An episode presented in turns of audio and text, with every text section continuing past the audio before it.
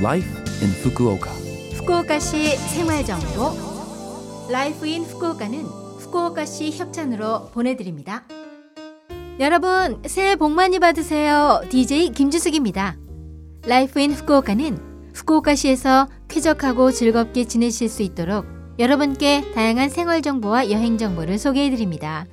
매주 수요일은 저 김지숙이 한국어를 담당합니다. 자, 그럼 오늘도 짧은 시간이지만 저와 함께 즐거운 시간 보내시기 바랍니다. 후쿠오카시 생활 정보. 일본에서 1월 둘째 월요일은 성인의 날로 성인임을 자각하고 자립하려는 젊은이들을 축하하고 격려합니다. 각 시정촌에서는 매년 만 20살이 된 남녀를 초대해 성인식을 실시하는데요. 올해는 신종 코로나 바이러스의 영향으로 중지하거나 여러 차례로 나눠서 개최하는 지자체도 있습니다. 남성은 양복, 여성은 키모노 차림으로 참가하는 경우가 많은데 캐릭터 코스프레를 하거나 화려한 의상을 입고 참가하는 젊은이들도 있죠.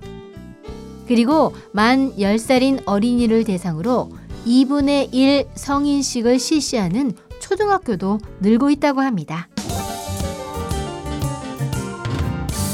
후쿠오카시 생활 정보.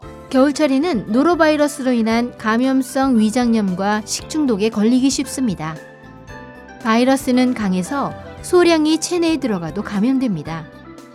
바이러스가 부착된 손이나 식품을 통해 바이러스가 체내에 침입하면 설사나 구역질, 구토, 발열 등을 일으킵니다.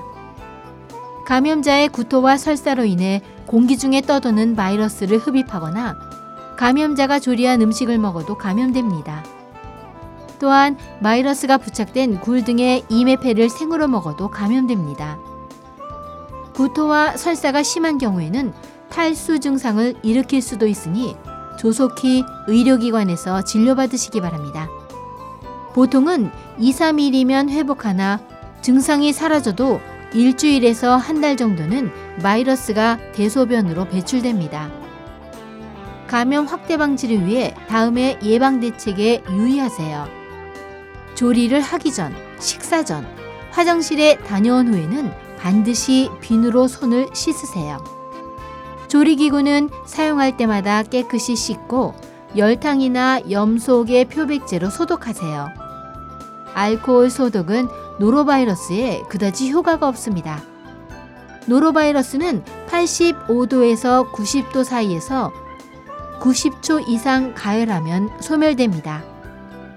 식자재는 속까지 푹 가열하세요. 가열하지 않고 먹는 야채와 과일은 깨끗이 씻으세요. 몸 상태가 좋지 않을 때는 요리를 삼가는 것도 중요합니다. 최근에는 코로나 바이러스 감염증 대책을 하면서 대인 관계가 조금씩 회복되는 추세인데요. 마스크 착용, 손 씻기, 양치질을 철저하게 하고 3미를 피하세요.